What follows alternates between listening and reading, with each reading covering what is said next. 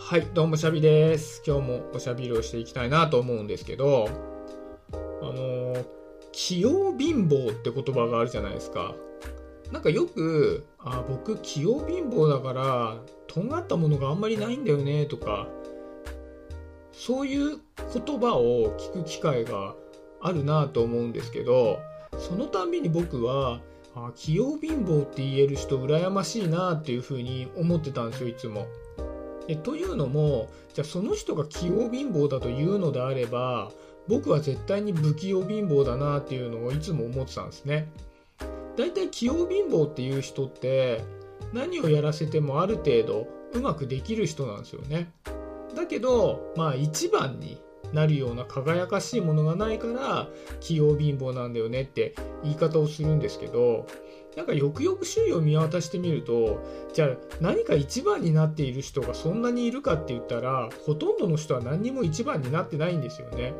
だから、まあ、言ってしまえばなんかいろんなことがそこそこできる人ってそういう優秀な人はその高みっていうのがある程度見えてしまうからまあ、器用貧乏っていうふうに自分のことを思うのかななんていうふうに思うんですね。まあ一方でただ何か突出したものがあるっていうのは憧れでもあるじゃないですか。ね、プロのサッカー選手とかねそういうのはもう本当に憧れではあると思うんですけど最近僕が感じるのはすごく突出したものが1個ありますとか全部ある程度のレベルでできますとかまあどれもいいんですけどなんかねすごく僕の中で大事だなと思うのはいろんなことがちょっとずつできるっていうのが結構大事になってくるんじゃないかななんてことをね最近感じるんですよね。でというのも、まあ、例えば、まあ、仕事をしてなんかお家に帰ってちょっとビールでも飲んでみたいな生活をして、まあ、じゃあ土日は疲れたからちょっと出かけるかみたいな生活を、まあ、してるんだったらそのね仕事を、まあ、深く突き詰めていくっていうのが大事になっていくかなと思うんですけど、まあ、こういったご時世なのでねそのじゃあ仕事がいつどうなるかもわからないしもっと言うと、まあ、ポジティブな側面で言うといろんなことがやって見れる時代になったじゃないですか。もう言ってしまえばこういった音声配信だってねもう10年前20年前は、まあ、声を誰かに届けられるっていうのはラジオパーソナリティとしてねなんか番組に出演できる有名人だとかそういった人に限られていたはずなのにこうやってまあ手軽にねプラットフォームを使って好き勝手喋ることができるっていうのも、まあ、いわゆる選択の幅がめちゃくちゃ増えたってことじゃないですか。でそうするとじゃあまあこれを一人で喋ってるんじゃなくて誰かと一緒に喋ろうかとか一方でこう音だけじゃねも物足りないからじゃあ動画を撮ろうかとかなんかそういったいろんなことが今もうできるようになってきているのでそうやってねいろんな人と手を組んで新しい試みをするとかってなった時にもやっぱりねじゃあ誰かと何かやろうって言った時に全くやったことがないことをやらなきゃいけないっていうと結構腰が重いなと思うんですよね。まあ、何をするにしても初めの一歩ってめちゃくちゃしんどいじゃないですか。ね、例えば、まあ、このね音声を取るって言っても最初の一本っていうのはなかなかどうやって喋ったらいいのか分かんなかったりするだろうし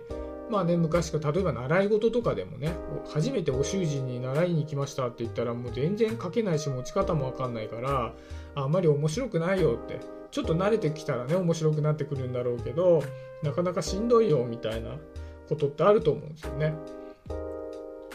でもなんか新しいことをやるってなった時に自分がちょっとだけやったことがあることをいっぱい持っていればあこれこの前少しやったからじゃあもうちょっとそれをいろいろ調べてできるようになってみようかとかそれでじゃあ一緒になんかやろうかみたいなことにもつなげやすいのでいろんなことを少しずつ手をつけておくっていうことが昔よりも大事になったんじゃないかななんて思うんですよね。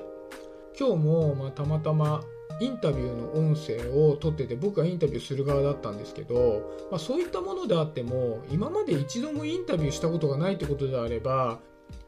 結構気が重かったなと思うんですよね。いや、そんなインタビューなんてやったことないしってなったと思うんですけど、まあ、大して僕はやったことないですけど、音声系のことってやっぱりそれなりにこういろんなパターンでやっていたので、まあ、そのインタビューの形式っていうのも何回かやったことあったんですよね。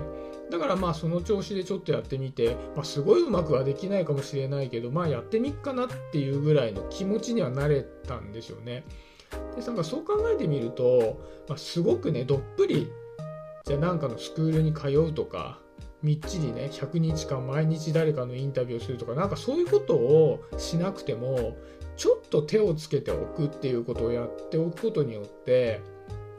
なんかその後の実験とか、まあ、ちょっと試してみて少しずつ伸ばしていくみたいなことがやりやすくなるので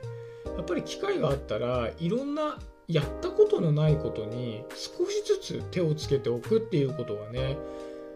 大事なんじゃないかなっていうふうに思うんですよね。特にまあこういったね時代なのでね、まあ、一方で例えば僕がじゃあなんかやろうって言った時に僕になんか簿記の役割とかをこう言われたりするとやっぱ簿記かってなるわけですよやったことないから。でも例えばじゃあ何か書くっていうことだったりとか僕書くの結構苦手なんですけど、まあ、とはいえやっぱりある程度こう集中してブログを書いてみようって試みたこともあるしまあじゃあしょうがねえやるかなってあんまり得意じゃないし、まあ、どっちかというと苦手だけどやるかなぐらいにはなれたり、うん、だからまあ、ちょっとねさすがに簿記をやってみようかなという気にはならないけどもまあその何かきっかけがあったらああまあじゃあやったことないけど試しにじゃあこの期間にやっておくかなっていうぐらいのフットワークが結構大切なんだろうなっていうのをね最近まあいろんなことにね手を出してじゃあその時に自分が何ができるのかなって考えた時にやっぱり自分がやったことのあるフィールドを増やしておいた方が便利だなって、まあ、僕はまだまだねいろんなことに手を出せてはいないけども今後やっていく時に何か一つのことを突き詰めていくっていうのももちろん大事だし一つ二つ持っておく方がいいかなとは思うんですけど同時に全くやったことないわけじゃないみたいなものを増やしておくっていうのがめちゃくちゃ大事だしなんか何かをするにしても自分のこう肩の荷を